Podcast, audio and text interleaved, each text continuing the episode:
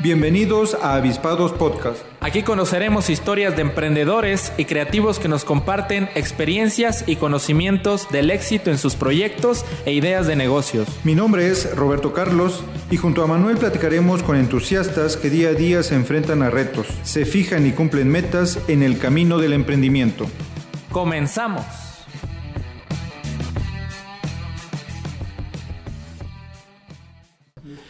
Bueno, muy buenas tardes y sean bienvenidos a un nuevo episodio de Avispados Podcast, el lugar en donde damos cabida a las ideas de emprendimiento y creatividad y grandes historias de éxito. Licenciado, muy buenas tardes. ¿Qué tal Manuel? ¿Cómo estás? Buenas tardes. Pues nuevamente nos encontramos en un episodio más de Avispados Podcast. Hoy una tarde un poquito más fresca para que quede constancia. Hoy tuvimos una lluvia bastante fuerte, algo de granizo. Y vamos a tener un capítulo especial, como lo han sido todos, llenos de fascinantes historias, de aprendizajes, de éxitos que nos han comentado nuestros invitados emprendedores y creativos. Y en esta ocasión tenemos a una gran invitada. Sí, una invitada muy especial que, que le hemos tenido considerada desde que hicimos las pláticas de planeación del proyecto. Pusimos ahí el nombre, la tenemos que entrevistar y se nos dio. Los tiempos este, llegaron. Se acomodaron. Pues sí, este, recibimos esta tarde a la tía Rox. Está aquí visitándonos en, el, visitándonos en el estudio. Muy buenas tardes, gusto tenerla por acá. Buenas tardes para ustedes, soy la Rosanita. Rosanita. Ah, bien. La Rosanita Comiteca. Comiteca, totalmente. Así que llegó por ahí. Ajá. Sí, su nombre completo es Rosana. Rosa Ana Armendaris Guerra. Ah, correcto. Vamos. Comiteca Cositilla. Ah, correcto. Sí, este, pues voy a proseguir, licenciado, a comentar aquí la reseña de nuestra invitada, si me lo permites. Bueno, si me permite, licenciado, voy a comentar aquí la semblanza de la tía Rox.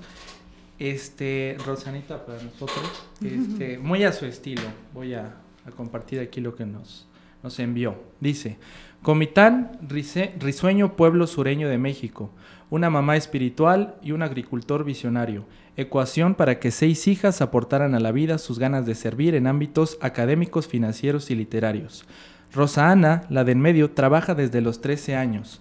Mujer luchona, incansable promotora de valores. Fue tercer lugar en Miss Turismo México, comunicóloga, psicoterapeuta y coach. Estudió Gestalt, arte y es autora de 11 libros de desarrollo humano, que son su legado en la experiencia con miles de seres entrenados en sus cursos. Estos están hoy en Amazon. Apasionada del bienestar interno y externo. Es mamá de dos hijos, uno en la tierra y otro recientemente fallecido a sus 33 años. Inicia un nuevo capítulo de su vida recuperándose del duelo. Celebra 41 años de casada y fundó con él un semillero de desarrollo humano, transformando a 11.777 familias y empresas réplicas en el país. Conferencista, coach, escritora, terapeuta y emprendedora de Airesen, empresa de aromaterapia. Como la tía Rox, coacheando a y con el equipo de Sale el Sol, alcanzaron millones de reproducciones, impactando mentes y corazones de los mejores televidentes conscientes y felices en este convulso mundo nuestro. Incansable mujer de luz, es apasionada del bienestar interno y externo, tiene cientos de miles de fans en Instagram, Facebook y un canal de YouTube. Su pasión es encender luces y facilitar rutas de vida, mostrar caminos que ha visto, dan luz a gente que ha pagado con atajos ciegos, sangre, sudor y lágrimas, y sanar a quien esté abierto y replicar en su vida y en las vidas cercanas de gente que ama, sabiendo que, corazón, si no eres tú, ¿quién? Si no es ahora, ¿cuándo? Y si no es por Amor a ti, ¿para qué? Muy buenas tardes y el día de hoy nos acompaña en el podcast. Bienvenida. Gracias, un honor estar aquí con ustedes. Mis paisanitos lindos. Sí, pues qué, qué, gusto que la hayamos este, podido encontrar por acá, que hayamos podido coincidir. Últimamente ha estado viajando mucho, ¿verdad? Sí. ¿Últimamente o últimamente toda su vida? no, últimamente, últimamente, Ah, bien. Por el tema de las conferencias, el tema de... Pues hemos dado conferencias en otros lados, pero la verdad esta vez fue para ir a, ¿cómo te digo? A calentar nuestro corazoncito a los 41 años de casados y además al tema del un año de la ida de nuestro hijo. Ajá. que no queríamos estar en Comitán porque nos iba a pegar duro, entonces mejor distraíditos. Correcto. No, pues bastante bien este, salir a, a darse la, la, vuelta, ¿no? Sí, de pasada te cuento. En el 19 dimos conferencias en muchos lados del mundo. Y mi esposo me preguntó, ya Cuernavaca nos queda muy, muy, este, muy chiquito, ya no nos gustó estar aquí, ya no tenemos mucho que hacer. Tenemos una casota grandota que era una casa comiteca, que la hicimos ahí al estilo Comitán. Y bueno, igualito de Comitán, según yo. El clima es muy parecido al de Cuernavaca, entonces la ilusión de vivir en Cuernavaca era que se parecía a Comitán. Y yo dije, me van a sacar con las patas por delante de aquí, pero de esta casa no me muevo. Y ahorita esa casa está en venta, la verdad ya no me importa, porque ya tengo el original que es Comitán. Uh -huh. Y cuando mi esposo me preguntó, ¿dónde quisieras ir a vivir? Hemos dado conferencias en Miami, en Cancún, en, en fin. Y le dije, pues, me dijo, ¿no me vas a decir que a Comitán? Le dije, pues a Comitán, mi sueño de la vida. Pero como Dios tiene sus propios planes, imagínate que cuando llegamos a Comitán, él venía construyendo un hospital en Juchitán, en Oaxaca. Y me dijo, ¿no quisieras ir unos días a Comitán mientras yo voy a terminar de construir? Y entonces, en lo que él se fue, vine a Comitán unos días, ¿eh? Nótese, ya llevo tres años aquí. Y Dios tenía sus planes, porque, porque en primer lugar el hospital fue cerrado para que quedara para el COVID. Uh. Nosotros mientras llegábamos aquí, de mientras tanto, acabamos escondidos y encerrados aquí en la pandemia. Y después nuestro hijo se murió. Uh -huh. Y resulta que Comitán vino a ser como un gran refugio para nuestra alma. Entonces, yo siempre enamorada de Comitán, me llamo la novia de Comitán porque vivo enamorada de todo lo que es Comiteco. Y mi marido que está aquí, eh, se fascinó de la, de la cercanía, de la presencia, del amor, de, de lo cálidos de los comitecos, que esa no se la conocía. Y yo digo que si, que si mi hijo se hubiera muerto y, y yo hubiera estado en Cuernavaca, hubiéramos venido dos cajones. Uh -huh. Y fue tan linda la, la, la, acogida, el amor, este, los tamales, el atole, los rosarios, los libros, el, el cariño, la, o sea, todos los días aparecía en la casa algo bonito de los comitecos, me llenaron la casa de flores, nos llenaron de amor y entonces él se convenció de por qué Comitán es para mí lo que es. Ah, muy bien. Y cumplí con mi viejo sueño de regresar 50 años después. Y ahorita mi casa comiteca no me importa porque ya no hay comitecos. ya tiene la original, ¿no? Ya Pero, tengo el original que claro. son los comitecos como ustedes. Entonces me preguntaba, una, una hermana mía vive en París Ajá. y me decía, ¿quiénes son tus amigos en Comitán? Ah, le dije todo el pueblo.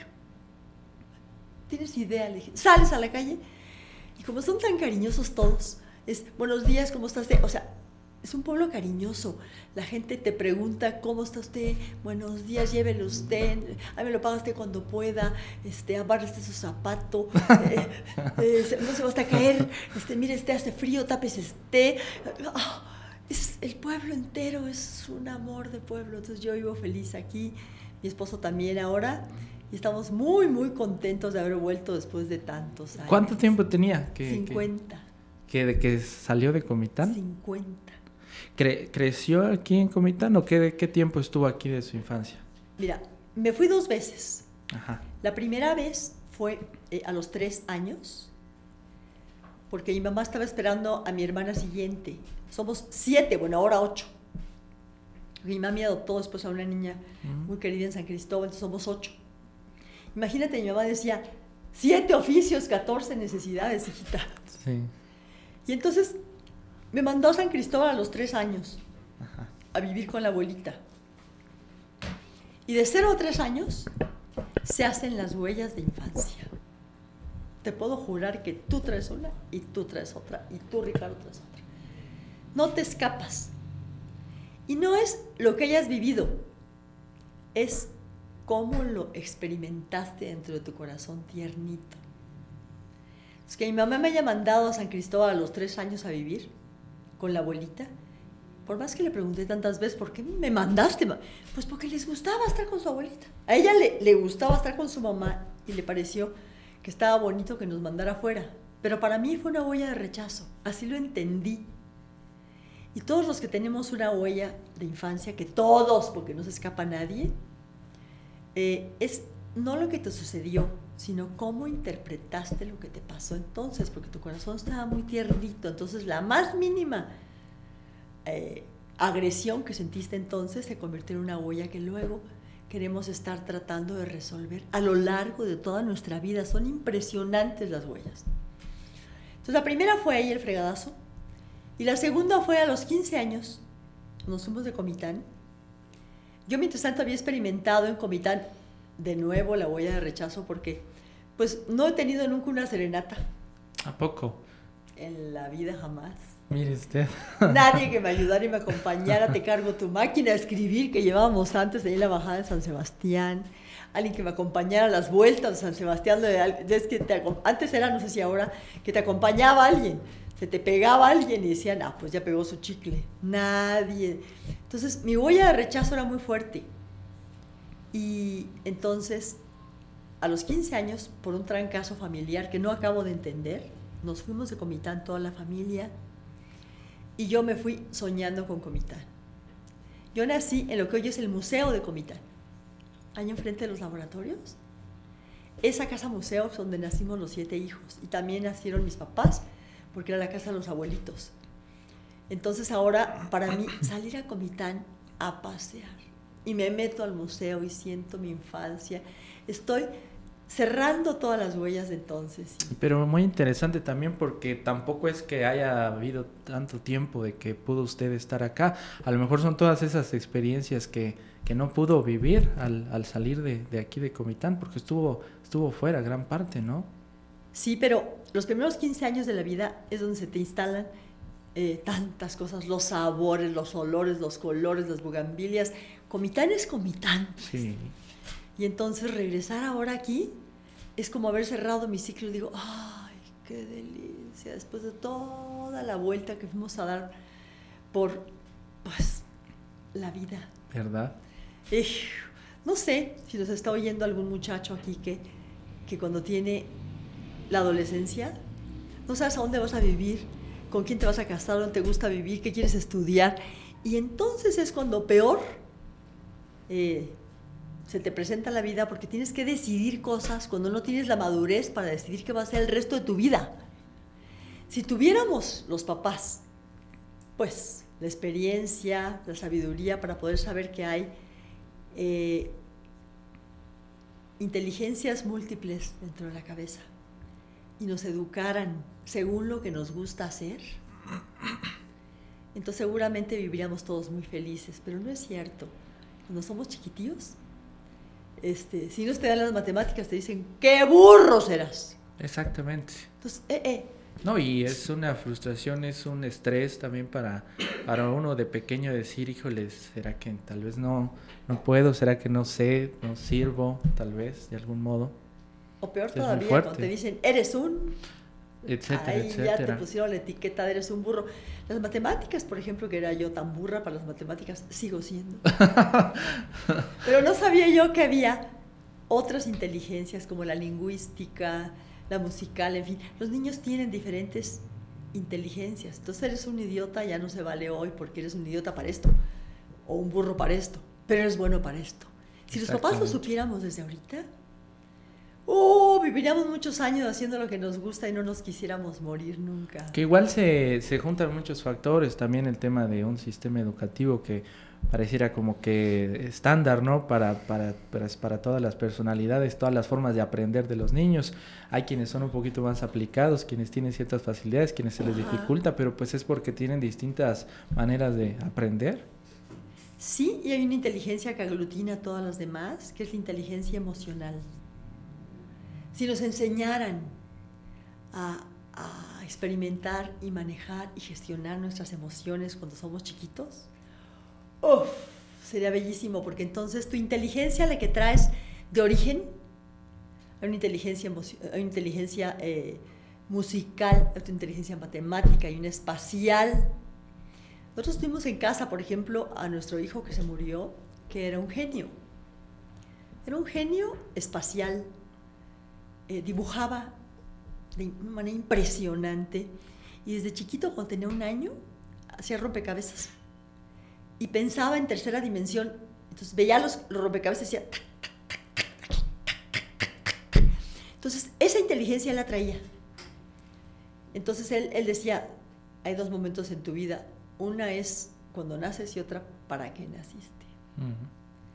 Entonces cuando él se dio cuenta y aceptó que era genial en su manera de dibujar y tal, eh, bueno, finalmente fue un genio que se fue al otro lado y ya no sé si vaya, no sé si exista reencarnación, pero ese cuate traía un genio allá adentro. Pero le faltaba la otra parte que tiene mi hijo vivo, que es la inteligencia emocional. Y esa es la que te hace estar bien en el mundo, donde vayas, hagas lo que hagas, sabes eh, instalarte en la vida, fluir con las circunstancias y esa nos la deberían enseñar por ley en las escuelas. No sé qué, qué, qué emociones tienen ahorita. Ahorita, ahorita te pregunto, si tú estás oyendo aquí en, este, en, este, en esta entrevista, hay nueve, digo, hay cinco emociones básicas, que son miedo, amor, tristeza, enojo y alegría. Matea se llaman entre los psicoterapeutas. Y entonces, siempre te mueve una de esas. ¿Cuál te está moviendo a ti ahorita, Manuelito? Este. Miedo, amor, tristeza, enojo, alegría. Yo pienso que alegría y amor, tal vez. Ah, qué bonito. Con mi teco tenías que yo, ser. Yo pienso, digo, tal vez en este momento, sí, yo pensaría. Afortunadamente y, y, pues bendito, bendito sea que, que hay esa, esa predomina esa emoción, porque uno no puede decidir a veces cómo, cómo se siente, aunque muchas veces la inteligencia emocional también es identificar qué estamos sintiendo, ¿no? Y, dejarnos también sentir. ¿Qué emoción te está llegando? Y gestionarla bien. Así es. Hoy en la mañana, por ejemplo, yo me fui a hacer ejercicio como todas las mañanas a las seis y media y estaba yo caída. Y, ¿pero qué me pasa? A ver, no puedo. Me costó muchísimo trabajo hacer el ejercicio de hoy y dije, a ver, déjate de forzar. ¿Qué estás sintiendo? Entonces me fui a encerrar un rinconcito que tengo y digo, netas, netas, ¿qué estás sintiendo? Pues estoy muy triste.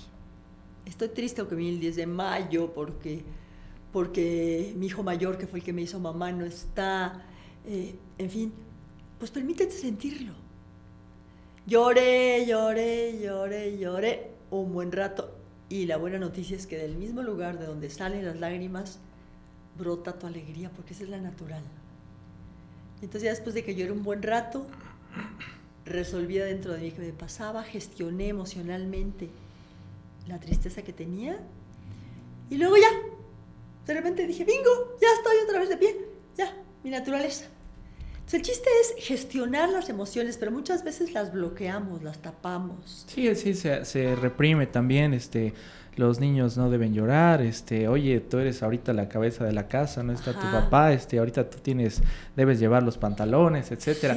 Todo ese tipo de, cargas que realmente también se vale decir, no, no, yo, yo la verdad, mi posición es esta, y si siento llorar, si tengo ganas, pues yo lloro, porque es un sentimiento también natural y es sanador, ¿no? Eso, no es, sea machito y aguántese, los hombres no lloran las mamás somos las que primero hacemos hijos machos, que no les permitimos expresarse cuando se nos olvida toda la parte em, emotiva, eh, hermosa que tienen los hombres también, que no solamente son esa parte fuerte, musculosa, sino que también tienen un corazón hermosísimo.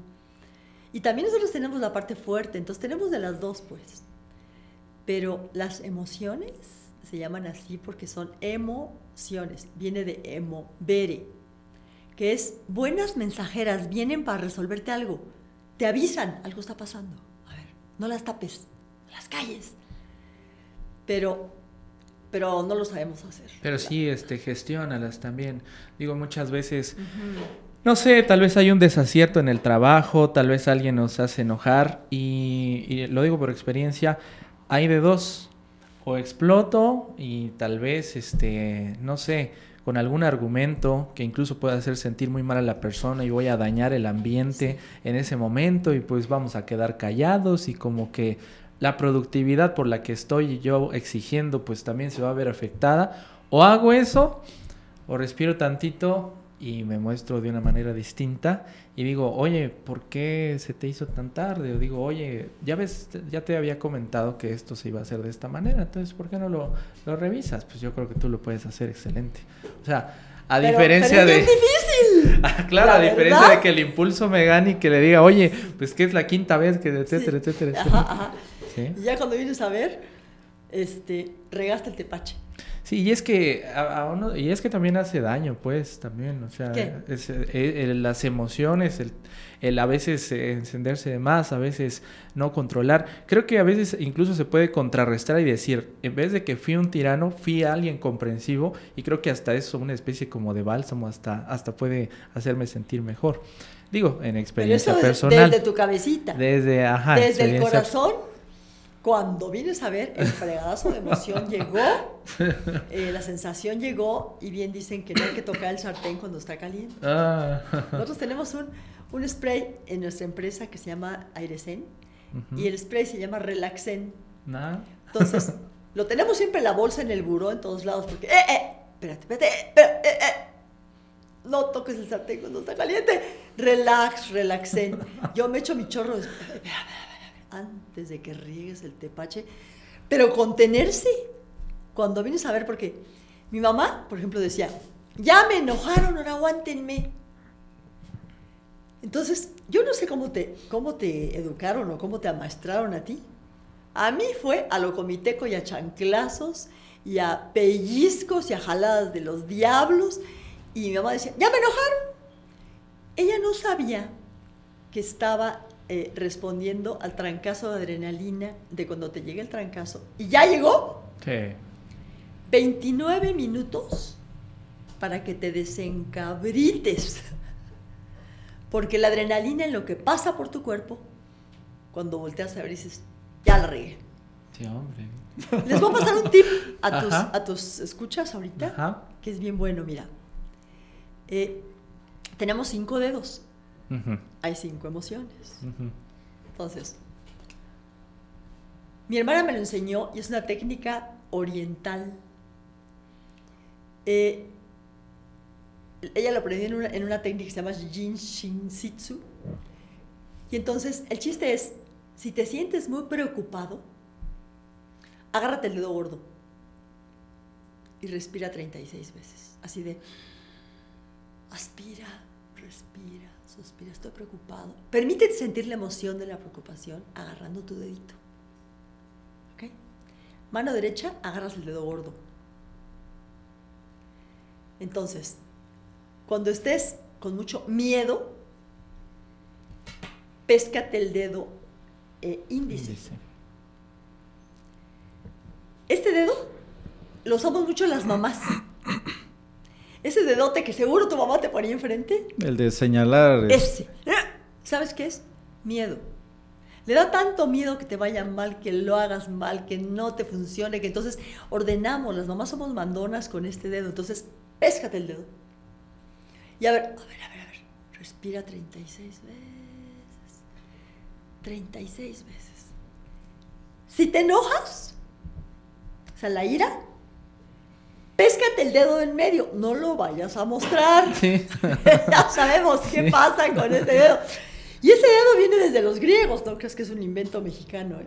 Ajá. Este dedote, si lo muestras, muchos han parado en el panteón, en el hospital, porque a la hora que mostraron el dedo se bajó otro más gallo que ellos y les fue, ahora sí que peor. Luego, cuando sientas mucho amor, toca tu dedito, el, el del anillo al anular. ¿Sabes por qué te ponen allí el, el de eh, el anillo de compromiso? ¿Están casados ustedes? Licenciado. Yo sí. ¿Tú sí? ¿Le pusiste el anillo de compromiso en este dedito? Sí. ¿Y sabías por qué? Este, bueno, leí hace poco, no sé si estoy equivocado. Hay una vena que llega directo al Exacto, corazón. exacto. Se llama la vena amoris. Y entonces sale de este dedo, del dedo de los anillos, y llega al corazón. Entonces por eso nos ponen ahí el anillito de, de- de compromiso y el de bodas. Y luego el chiquito. Ese chiquito es un, es un encanto porque es la capacidad de tocar a tu niño interno. ¿Qué estoy sintiendo? ¿Necesito protección? A ver, a ver, a ver, yo te cuido. Yo te cuido. Y entonces cuando te tocas el dedo chiquito 36 veces y dices, a ver, a ver, con calma, relax, ¿qué está pasando contigo? Entonces si puedes gestionar la emoción, no es así nomás a lo mudo que digas, ah, aguántate, aguántate, aguántate, dile bonito que porque llego tarde. No. Es gestionadito, pues. Ok. Licenciado, como me veas ahí con los dedos y todo, pues... Sí, sí te veo que ya te estás Ya- ya tocando, sabes algo está, Igual algo está pasando. muy positivo para mí escuchar acerca del relaxen, pues imagínate. Creo que eso me viene de maravilla. Creo que lo, lo vas a necesitar para no, no hacer corajes. Porque sí, tiene mucha razón. Parece fácil decir, ah, bueno, es que detecté que soy muy enojón y, y ya, ya analicé cuál es mi, mi problema. Bueno, pero ahora, ¿cómo au- me autocontrolo? Realmente es difícil. Eh, eh, Aquí mencionaba el dato, ¿no? 29 minutos para que la adrenalina este, circule. En esos 29 minutos hicimos ya o dijimos infinidad de cosas. Cabra en cristalería, papacito. Que pudimos- ver, ¿qué hice? Pudimos Sí. ya dañar a, a- a seres que no queremos dañar. Este, tips que nos, este tip que nos pasó está genial. Yo creo que nos va a servir y a nuestros amigos avispados eh, le va a ser de mucha utilidad y que lo empecemos a, a practicar. Pero destaco la importancia de estar informados, ¿no? Y que es algo a lo que eh, usted se dedica con las pláticas, con los videos, en los programas a los que asis- asiste de cómo manejar nuestras emociones, la importancia de nuestras emociones, pero lo útil de que nosotros, los que ya somos padres, pues tengamos esa información para no cometer esos errores con nuestros hijos, ¿no?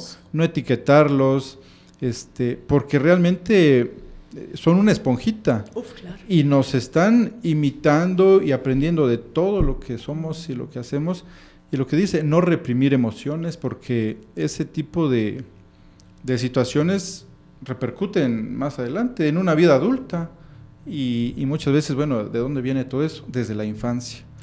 Mira, la mala noticia es que todo, ojo lo que te digo, todo lo que vives es un reflejo de tus primeros años.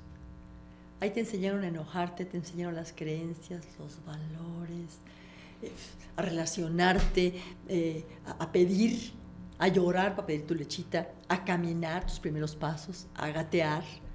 Todo viene de ahí. La mala noticia es que Freud decía, infancia es destino.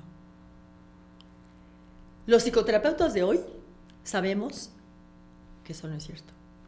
Sí, infancia es destino, a menos que lo reformatees. Y entonces hay técnicas especiales para reformatear tus huellas.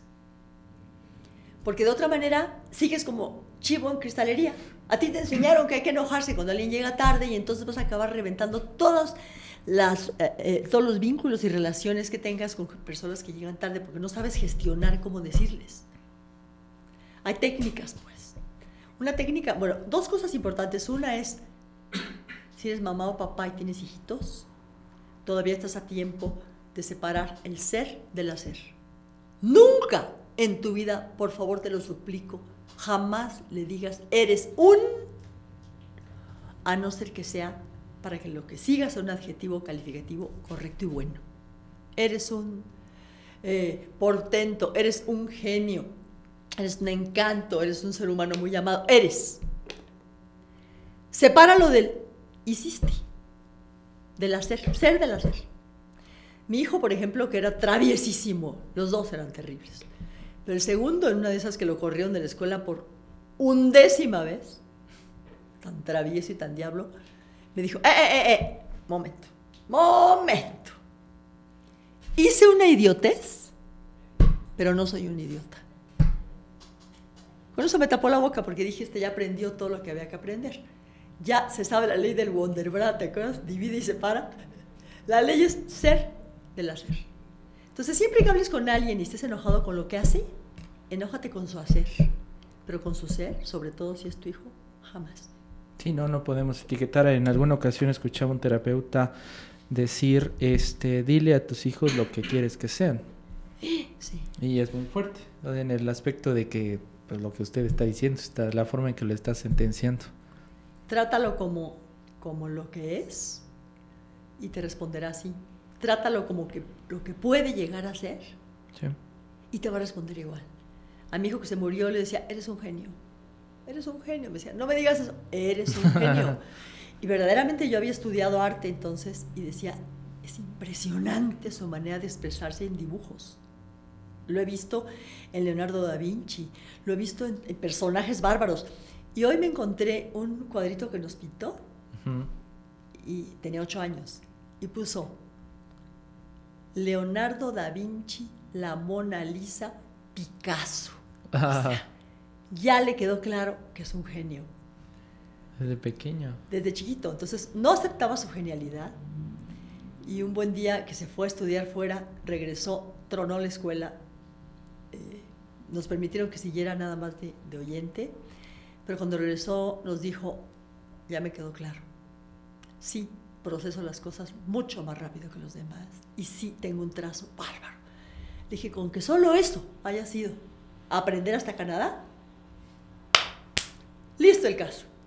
Ya entendiste que eres un genio y desde ahí puedes hacer genialidades. Entonces respondía como un genio. Me hizo las portadas de mis libros, nos hizo, nos hizo una, una muy linda portada para algo que estamos vendiendo en Comitán ahora, que no se ha vendido, te, te confieso, que se llama Stay. Y entonces al llegar a Comitán, bueno, yo subí 6 kilos. Cuando venía antes me decían, ¿y cómo le haces para no subir de peso? Ah, pues rete fácil, que no vivo en Comitán. Aquí todo se me antoja. Sí, muchos antojos. El atolito de granillo, los nuegados, este, ¿qué- dime qué no se te antoja, los tamales, los, el, el chipilín, los Pan compuesto, el momón, el pan compuesto. Bueno, entonces cuando vine subí 6 kilos y, y cachamos tristemente eh, qué fuerte está la diabetes en Comitán y también el sobrepeso. Yo voy 3 kilos abajo todavía de los, de los 6 que subí y me está costando muchísimo. Y entonces eh, creamos un, producto que se llama Stay. Y es eh, comité con netamente, pero traemos stevia de, de- de Oriente, de Japón. Y lo que hacemos es eh, darle un proceso a la stevia para que sea stevia pura con agua. Y que entonces podamos tomar agüita dulce, tan dulce como quieras. Le puedes echar un chorro si quieres. Una gota, bueno, dos gotas valen una cucharada. Pero le puedes echar todo el dulce que quieras, se llama dulce del bueno. Yo tengo mi temperante, por ejemplo. Dulcisísimo. La verdad sí me lo zampo con mi salvadillo. Pero solamente el salvadillo me engorda porque ese Pues sí, dulce el salvadillo. no me pega. Y entonces eh, hemos querido que en Comitán por lo menos la gente se acostumbre a comer dulce, pero con dulce del bueno. La muchacha que trabaja con nosotros, que es un encanto, se está quedando ciega. Y decía, ay, bendito Dios que puedo tomar dulce del bueno, porque se endulza su agua, endulza todas las cosas con el stevia. Y salió porque mi hijo fue el que nos hizo el, el- proyecto y, el- y la portada como diseñador y hacía las cosas en instantes, era bárbaro. Entonces, por lo menos se fue, Sabiendo que era un genio de a donde, si es que hay reencarnación en algún lugar y esa alma regresa, ya va a regresar muy fortalecido. Entonces, el chiste es que sepamos que nuestros hijos deben recibir un eres. Y ojo, hay una técnica que también les quisiera platicar, se llama la proximidad. Cuando te enojes con alguien, si tú dices eres un idiota o eres un tal por cual, el otro, en primer lugar, se va a defender. Y en segundo lugar, va a subir su barrera de contención y desde ahí te va a soltar al que sigue. Y luego tú vas a subir la que sigue y él va a subir la que sigue. Y entonces es un juego de nunca acabar. Y hay un truquito que se llama la proximidad. Si tú le dices, por ejemplo, a ese que te llega tarde, al empleado que te llega tarde, primero señalas el hecho sin adjetivos. Nomás describes el hecho. Es en tres pasos. La primera es, llegaste tarde. Es inobjetable, ¿estás de acuerdo? La entrada a las 7 llegaste a 7 y 10. Punto uno. Hay nada que hacer. Punto número dos, apelas a cómo te sientes hablando de las emociones. Y dices, y yo me siento y ahí puedes decir lo que quieras. Ahí puedes decir enojado, encabritado, endemoniado, ¡ah! furioso, rabioso. Y también es inobjetable porque es tu sentir. ¿Estamos? Él no puede hacer nada con eso, ni con, la, ni con lo que sucedió, ni con tu sentir. Porque es un hecho y también esto pues, es propio de mí. ¿De acuerdo? Son dos hechos. Entonces, paso tres, ¿cómo le hacemos? ¿Cómo le hacemos? Porque no me sienta así. Y entonces llegan a un acuerdo. Pues la próxima vez voy a llegar temprano, o si voy a llegar tarde te aviso, en fin. Entonces se llama proximidad. Y es, como tú decías, la información. Si aprendemos a gestionar las cosas mejor, vamos a tener mejores relaciones. A final de cuentas, pues nos, nos creamos a base de relación. Claro. Sí, menos este, circunstancias para buscar a alguien. Sí. Por acá este quiero tips. quiero este preguntar algo. Digo, este andamos tratando también de, de optimizar el tiempo. Eh, ¿Qué es lo que le lo que hace que haya que empiece usted a incursionar en los temas de desarrollo humano? ¿Hay un antes y un después en su vida o también logra identificar esa vocación en su persona? ¿Cómo es que se va dando ese aspecto en usted? Es bien bonito. Yo, como te digo, salí con la huella de rechazo de aquí. Ajá. por las tres circunstancias que te conté. La primera fue el envío a mis tres años tempranos, la segunda fue que siendo tan, tan alta y tan flacucha y tan ojona, no tenía yo enamorados porque debió ser chichona nalgona en la creencia que yo tenía. Chichona nalgona de ojos azules y, y con este pelo rubio. Nos lo está diciendo bisturismo, ¿no? Sí, Eso fue Exactamente. lo bonito. Entonces yo veía, por ejemplo, este, las reinas. Me acuerdo muy bien de Elvira Morales cuando entró la reina de Comitán y yo me fui a parar a la puerta. ¡Ah! Taca, ta, tan, ta, tan. Dije, nunca voy a poder ser una reina. Qué bonito. Y entonces nos fuimos a San Cristóbal. Y ahí me pidieron que yo fuera representando, qué chistoso, a San Cristóbal, a un evento. Y cuando, cuando pasaron las muchachas primeras, pues unas preciosidades de pechugonas y de nalgonas, y yo tan flaquita y así, eh, un periodista me dijo, tú no. Dije, pues claro que yo no. ¿Qué voy a hacer yo con estas tapachultecas preciosas, tan exuberantes, tan hermosas, no? Me dijo, no, tú no. Y al final, cuando yo pasé solita en mi huellota de rechazo que traía, dijeron mi nombre y tú eres la señorita Turismo Chiapas. Eh, ¿Yo? Y cuando dieron mi nombre dije, ¿yo? Y el periodista me dijo, te dije que tú no, porque tú eres la ganadora. ¡Ah! Y entonces me subí, me entregaron la banda y lloré toda la noche. Y entonces regresé a Chiapas muchas veces ya como, como embajadora de turismo, porque luego en, en el Nacional gané el tercer lugar. Estuve a punto de ganar el primer lugar. Órale. Y luego dije una idiotez por ahí. La verdad, allá atrás de mamalinas me zamparon un tequila, yo no tomaba. Y por ahí un tío me había dado por ahí una pastilla que se me revolvió con quién sabe qué. Y salí, dije un par de idioteces y hasta ahí Ah. bajé al tercer lugar. Entonces, el chiste de ese momento, que fue un antes y un después, fue que yo lloré mucho por haber perdido la corona. Pero ese día, mi marido que está aquí hoy, me vio en la televisión y entonces, pues perdí una corona, pero gané un rey. Ahí fue el flechazo en, en ese evento. Seguimos enamorados. Hace 45 años nos vemos todos los días. Pues te digo que Dios tiene sus planes. Y entonces, eh, segundo eh, evento importante en mi vida fue que eh, nos llevaron a un entrenamiento de desarrollo humano. Mi hermana mayor, que es muy mandona, no te estoy preguntando, ¿vas a ir? Nos llevó a los dos. Y salimos enamorados del, des- del proceso. Y entonces le dije, lo llevemos para nuestras amigas a Cuernavaca. Él como visionario contrató un gran hotel, pero si eran 16. No me importa, me dijo, van a venir miles. Tienen una fe maravillosa y entonces, pues sí, estuvimos trabajando en desarrollo humano y llegaron 11.777 familias. Fue precioso.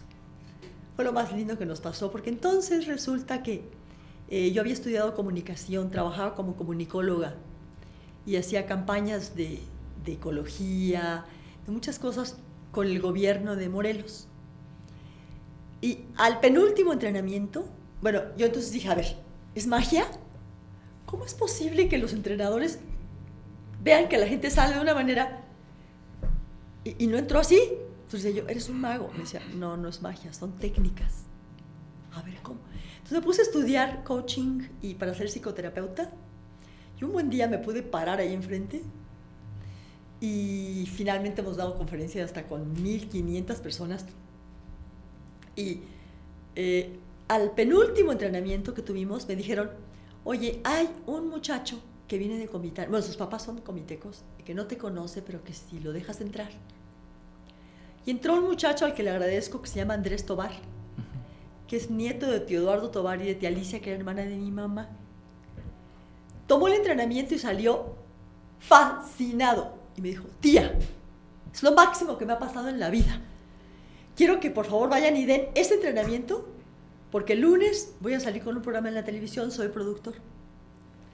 Y entonces nos llevó a dar el entrenamiento en privado. Él daba un programa que se llamaba Sale el Sol, sigue saliendo. Y entonces fuimos, trabajamos con todo su equipo, les tumbamos el ego, nos hicimos vulnerables. Y el resultado fue que el lunes salió un equipo vulnerable de gente que nunca se había visto en la tele. O sea, muchachas bellísimas como este, Paulina Mercado que decía, a ver, a ver, ¿cómo está el asunto del, de, lo, de los ejercicios para para el busto. Porque yo te quiero decir, mis chichis no se van a caer nunca porque yo me las puse postizas. la gente decía, ¿qué es esto? ¿Cómo una persona se, se, muestra tan vulnerable y, y, como es? Y un buen día me dijo, a ver, tía Rox, vas al aire. Y yo traía por ahí un, un rechazo fuerte que trabajé con Sabludovsky, un, un gran este, comunicólogo de, de, muchos años atrás en Televisa, y me habían corrido de ahí porque un señor que no quiero decir su nombre me quiso enamorar. Y entonces dije, uy, a la tele otra vez, me morí del susto. Y ahí apareció la tía Rox. Ah, bien. Y por ahí me soltó al aire y por ahí se le subió mucho el rating y me dijo, ah, te querés mucho. porque ya... Entonces empezamos a, a empujar a la tía Rox y hoy la tía Rox nos tiene emocionados porque es una tía. Yo en Comitán no quería decir porque dije soy la Rosanita, pero por ahí alguien me había visto. Aquí regresé a recuperar ah, sí, mi claro. infancia, pero, pero la tía Rox tiene mucho que aportar. Entonces a la tía le echamos todas las porras para que tenga su YouTube y tenga su Instagram y su Facebook y todas las cosas de hoy y pueda compartir a la gente todo lo que aprendimos con esas 11.700 personas que, que, pasaron por el infierno, muchas de ellas, y que, uff, fueron tantas las caritas sonrientes que logramos ahí, que el chiste es que esas rutas de vida sigan sirviendo para más personas hoy y que lo que ya aprendimos sea útil. Entonces acabamos de crear algo que se llama el botiquín de primeros auxilios de la Tierra Rocks. Si si quieren, se quieren asomar es www.latiarrocks y vas a encontrar un botiquín donde todas las cosas que te vayan sucediendo en tu vida las puedas resolver allá adentro. Me divorcié. ¡Ah! Entonces no te vas a meter a una terapia de, de años, sino Ajá. que vas a encontrar una cápsula de felicidad que se llama el divorcio. Ah, ok. Rapidito y de buen modo, tu capsulita te la tragas y lo resuelves. El propio duelo de mi hijo, por ejemplo, sí. apenas, apenas hace un año, y no te digo que estamos del todo bien, pero bastante mejor de lo que he visto en las mamás a las que se les va un hijo y que se quedan años de años en duelo, en, lágrimas. Ya conocemos técnicas del duelo, entonces, ¿se te murió alguien? Ok, súbete una cápsula de duelo, aprende cómo se hace, los pasos del duelo, ta, ta, ta, ta. Y sales rapidito porque la vida es muy corta y más ahora que es tan rápida. Sí. Sí, Ustedes totalmente. lo saben, muchachitos, ¿no? no totalmente, sí, totalmente. Rapidísimo. Sí, ¿no? totalmente. Qué, qué, padre esa analogía de, del botiquín ahí, licenciado, por aquello de que a veces hemos, hemos comentado que le ponemos atención a cuando tenemos algunos padecimientos físicos. Y sí, ahí entendemos, y bueno, ya tal vez si nos duele mucho vamos con el médico, digo, por una cultura que, que también se tiene en ese aspecto, de que ya cuando es mucha la molestia, pero que no siempre lo hacemos con el tema de lo que nos está pasando emocionalmente, Exacto. psicológicamente. Exacto. Entonces, qué padre esa analogía ahí del botiquín, porque es sí, no, podemos encontrar este, pildoritas, ¿no? Pildoritas rápidas. Recurrir. Rápidas. Hoy todo es muy rápido, pero la somatización que hacemos. Un día, por ejemplo, eh, tronó mi rodilla, estaba jugando tenis Ajá. en un torneo y de repente ¡pac! La rodilla derecha tronó. Uh -huh. y me sacaron de ahí con hielos en la rodilla y tal.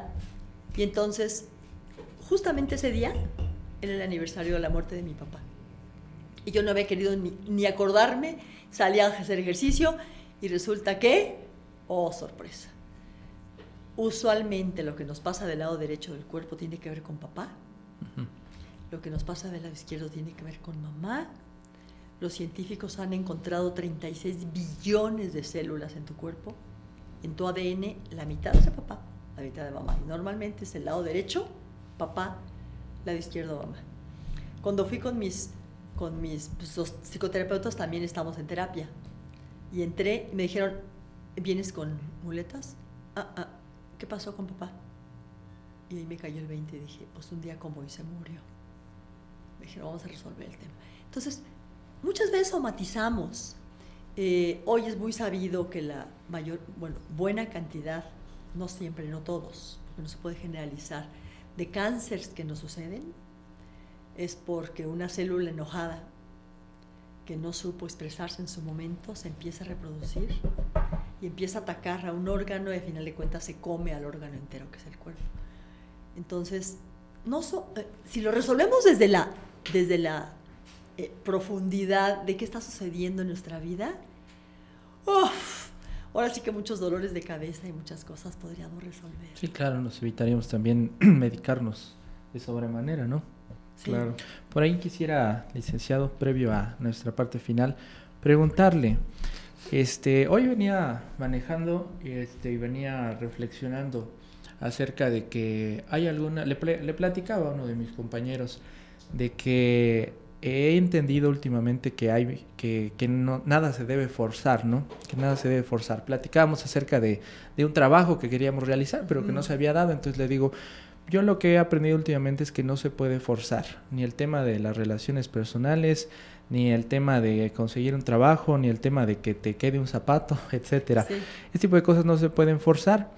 Este, entonces yo venía reflexionando y decía, es entender un poquito también la naturaleza de las cosas y entender también esa parte de que pertenecemos a una madre naturaleza y de que a veces cuando hay lluvia, pues disfrutamos de esa lluvia, aprovechamos ese tiempo, cuando hay sol también, cuando hay frío, entonces entender un poco por dónde estamos transitando y no tratar de contradecir.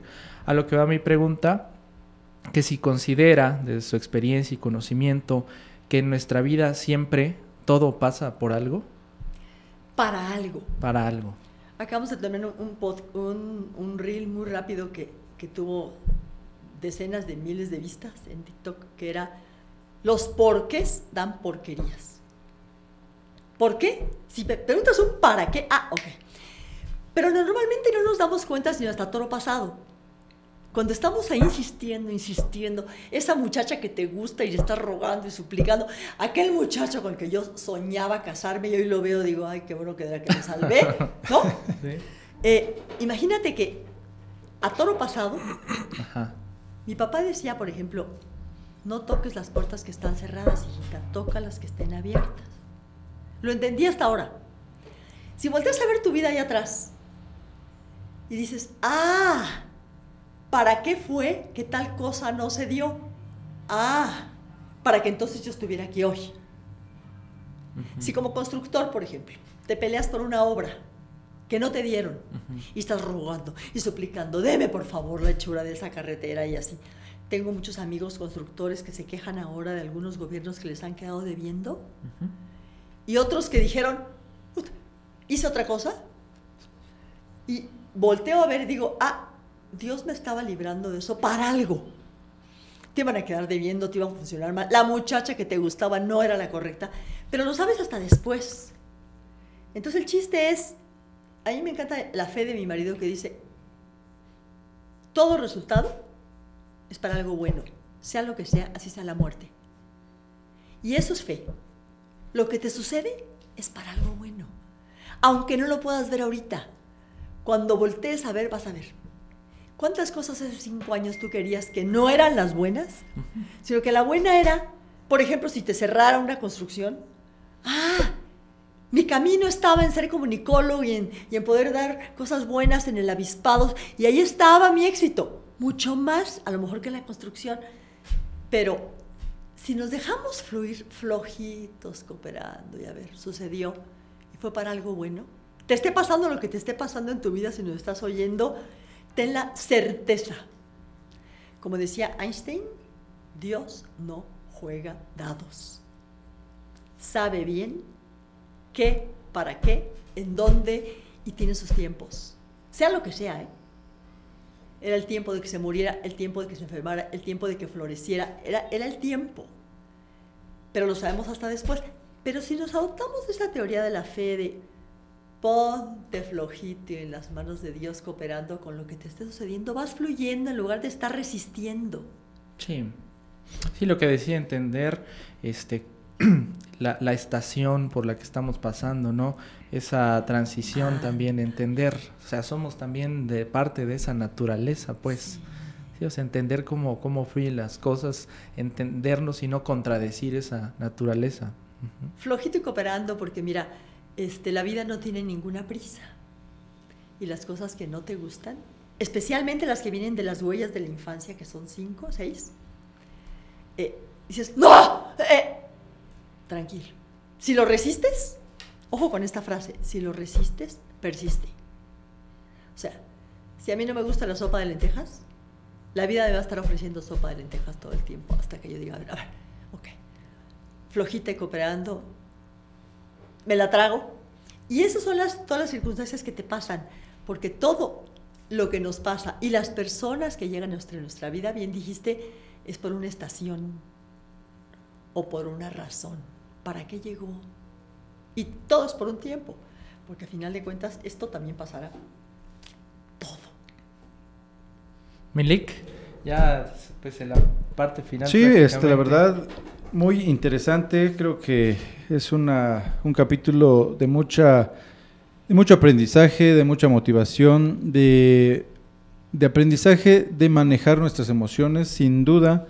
Eh, hoy vamos a sacarle mucho provecho a este capítulo. Yo me voy de conocernos. muy contento, exactamente, fascinado por verla también por la pasión con la que aborda estos temas, ¿no? Esa alegría, siempre esa sonrisa, contagia. O sea, Ay, la información que está dando y esa sonrisa, la verdad que nos contagia. Propaguemos eso, ¿no? Y hay que propagar eso, claro. Pues somos comitecos, somos comitecos, ¿no? Claro, y, eso, en me, Felicilandia. y eso me gustó mucho. Cuando comenzó diciendo, este, vi una comitán y la gente amable y, y la comida, me recordó un dato que, que vale la pena mencionarlo. Este, hace que unos meses Booking.com nombró a Comitán, eh, estuvo en el top 10 Sí, sí, sí. de las ciudades más hospitalarias de México. Y como lo dice ahorita, o sea, no es invento, no es, es una realidad este, la hospitalidad que tenemos los o que brindamos los comitecos. La verdad, este, me gustó mucho también el habladito comiteco que, que tiene, ¿no? Que, que, es algo muy característico de, de Comitán. Este, y que es, es, muy bonito escucharlo, ¿no? Con, con tanta naturalidad y con, con tanta alegría. Es música. Pues es sí, ¿verdad? música. Sí, Ese cantadito ah, es, música. claro. Ah, a mí, a mí un taxista me dijo un día, este, oiga, usted, ¿cómo está usted? Le dije, pues feliz.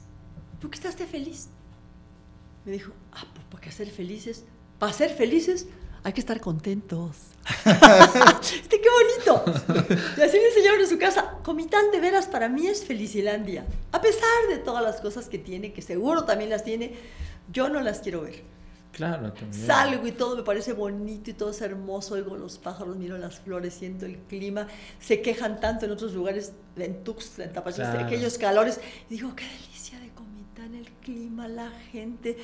Yo por ahí mandé una encuesta, les quiero pedir si me dan permiso de ser la novia de Comitán porque estoy enamorada de mi pueblo. Genial, novia de Comitán, licenciado.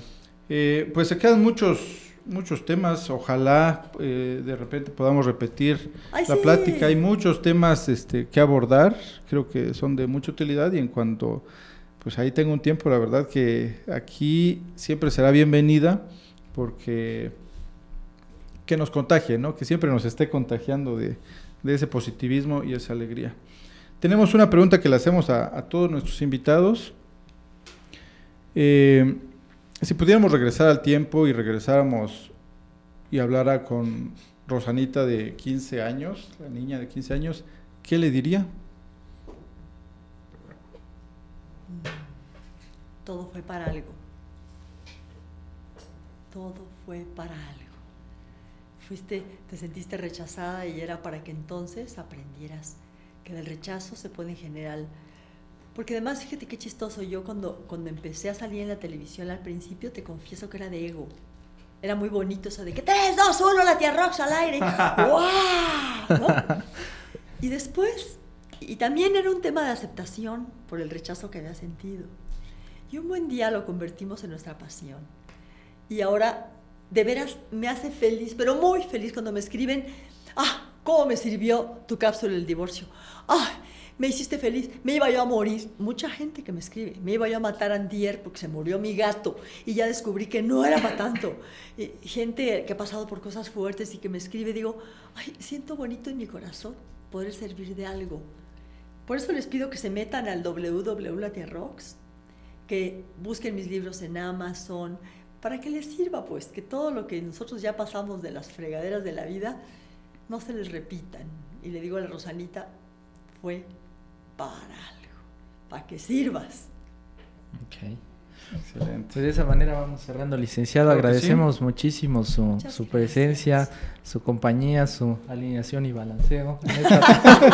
que recibimos esta tarde. Sí, la, la verdad siempre, siempre es muy grato este, compartir y percibir y recibir este tipo de emociones. Pues sí, aquí este, las puertas abiertas y pues ojalá que nos toque coincidir. en Ay, ojalá ocasión. que nos, que nos vuelvan a invitar para que volvamos a, a generar cosas buenas para la gente, porque para eso estamos. ¿A poco no? Sí, Claro. Si no sí, para- totalmente. ¿Cómo Sí? Si no vives para servir, no sirves para vivir. exactamente. Gracias, Manuel. sociales, Gracias, entonces, licenciado. Gracias, la tía Ricardo. Rox. No, pues muchas La gracias. tía Rox principalmente sus redes sociales, ¿verdad? Ajá. sus Sí, busquen la tía Rox, está Instagram, Facebook, Twitter, eh, TikTok, pues todo lo de ahorita. Pero ahí van a encontrar siempre algo de una persona que apasionadamente se dedica a buscar qué les da para que vivan más bonito. Excelente, pues ahí está la Muchas invitación. Gracias por sus medios, por, sus por su- la difusión que vaya a tener esto para que si un alma toca, ya la hicimos. Claro, totalmente, Seguramente sí, así será. Pensamos.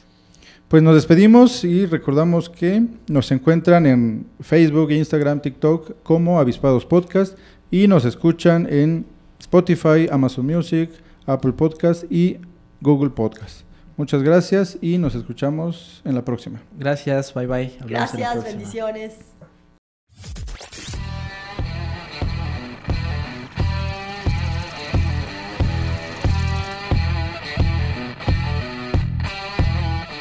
Gracias por haber escuchado este episodio y ser parte de la comunidad de Avispados. Síguenos en redes sociales como Avispados Podcast y nos escuchamos en el siguiente episodio. Si quieres apoyarnos, comparte este episodio, dale clic a seguir, deja una reseña y déjanos 5 estrellas en Spotify y Apple Podcast.